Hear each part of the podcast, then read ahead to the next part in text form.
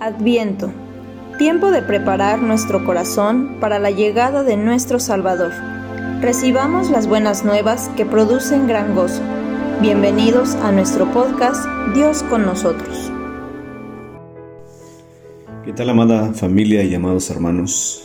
Diciembre 2 y hoy quisiera que reflexionáramos bajo el tema de la visitación esperada por mucho tiempo. Y quisiéramos basar esta reflexión en el Evangelio de Lucas, su capítulo 1, versículos 68 al 71. La palabra de Dios dice, Bendito el Señor Dios de Israel, que ha visitado y redimido a su pueblo, y nos levantó un poderoso Salvador en la casa de David su siervo, como habló por boca de sus santos profetas que fueron desde el principio salvación de nuestros enemigos y de la mano de todos los que nos aborrecieron. Sin duda alguna que en esta palabra proclamada por Zacarías encontramos puntos importantes. Lo primero que encontramos es a Zacarías alabando el nombre del Señor. Bendito el Señor. Encontramos un corazón que está adorando a Dios, pero no solamente adora a Dios, sino que ve a Dios con un sentido de pertenencia. Bendito el Señor Dios de Israel. Y a continuación viene una palabra o un verbo muy utilizado en ese tiempo de Adviento, que ha visitado. Dios está visitando a su pueblo.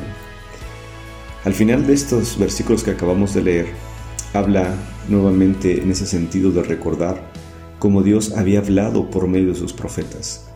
Y es que en Dios podemos encontrar a un Dios personal en constante comunicación con su pueblo. Cuando nosotros vemos toda la historia del Antiguo Testamento, podemos constatar la historia de un Dios, o nuestro Dios, o el Dios de Israel, que está en constante relación con su pueblo, hablando, revelando su voluntad para con su pueblo. Sin embargo, en todas estas profecías, en todas estas revelaciones, había una promesa. Dios iba a visitar de una manera especial, de una manera nunca antes vista a su pueblo. Dios enviaba a su Hijo para visitar al mundo. Una visitación completamente especial. Pero no solamente venía de paseo, no solamente venía a darnos a conocer a Dios, sino que venía a redimir a su pueblo. Con razón, Zacarías proclama, bendito sea el Señor Dios de Israel, que ha visitado y redimido a su pueblo. La redención se dio por medio de un poderoso Salvador. Por supuesto que este Salvador había sido prometido muchísimos años. Durante muchos años se había prometido que de la casa de David, que de la dinastía de David, iba a venir un Salvador, un Salvador. Esto es importante porque nosotros podemos ver la convicción que hay en Zacarías. Y es que nueve meses antes, Zacarías no podía creer que su esposa tendría un hijo. Cuando el ángel le visitó en tiempos complicados y en una edad avanzada, el ángel le trajo una buena noticia y es que Dios había escuchado su oración. Había incredulidad en Zacarías, pero nueve meses después lleno del Espíritu Santo, él estaba convencido de la obra redentora del Señor a través del Mesías. Ese Mesías que había sido prometido y que estaba a punto de llegar a la tierra. Estaba a punto de comenzar un nuevo tiempo que partiría la historia misma del hombre. Él, él anuncia este evento como algo ya sucedido. Y es bien interesante porque aún no ha nacido el Salvador, y vean la convicción que tiene Zacarías. Él dice, ha redimido a su pueblo. Es decir, lo da como algo ya hecho. Aunque Jesús no había nacido, Zacarías lo da como algo ya hecho, como algo real.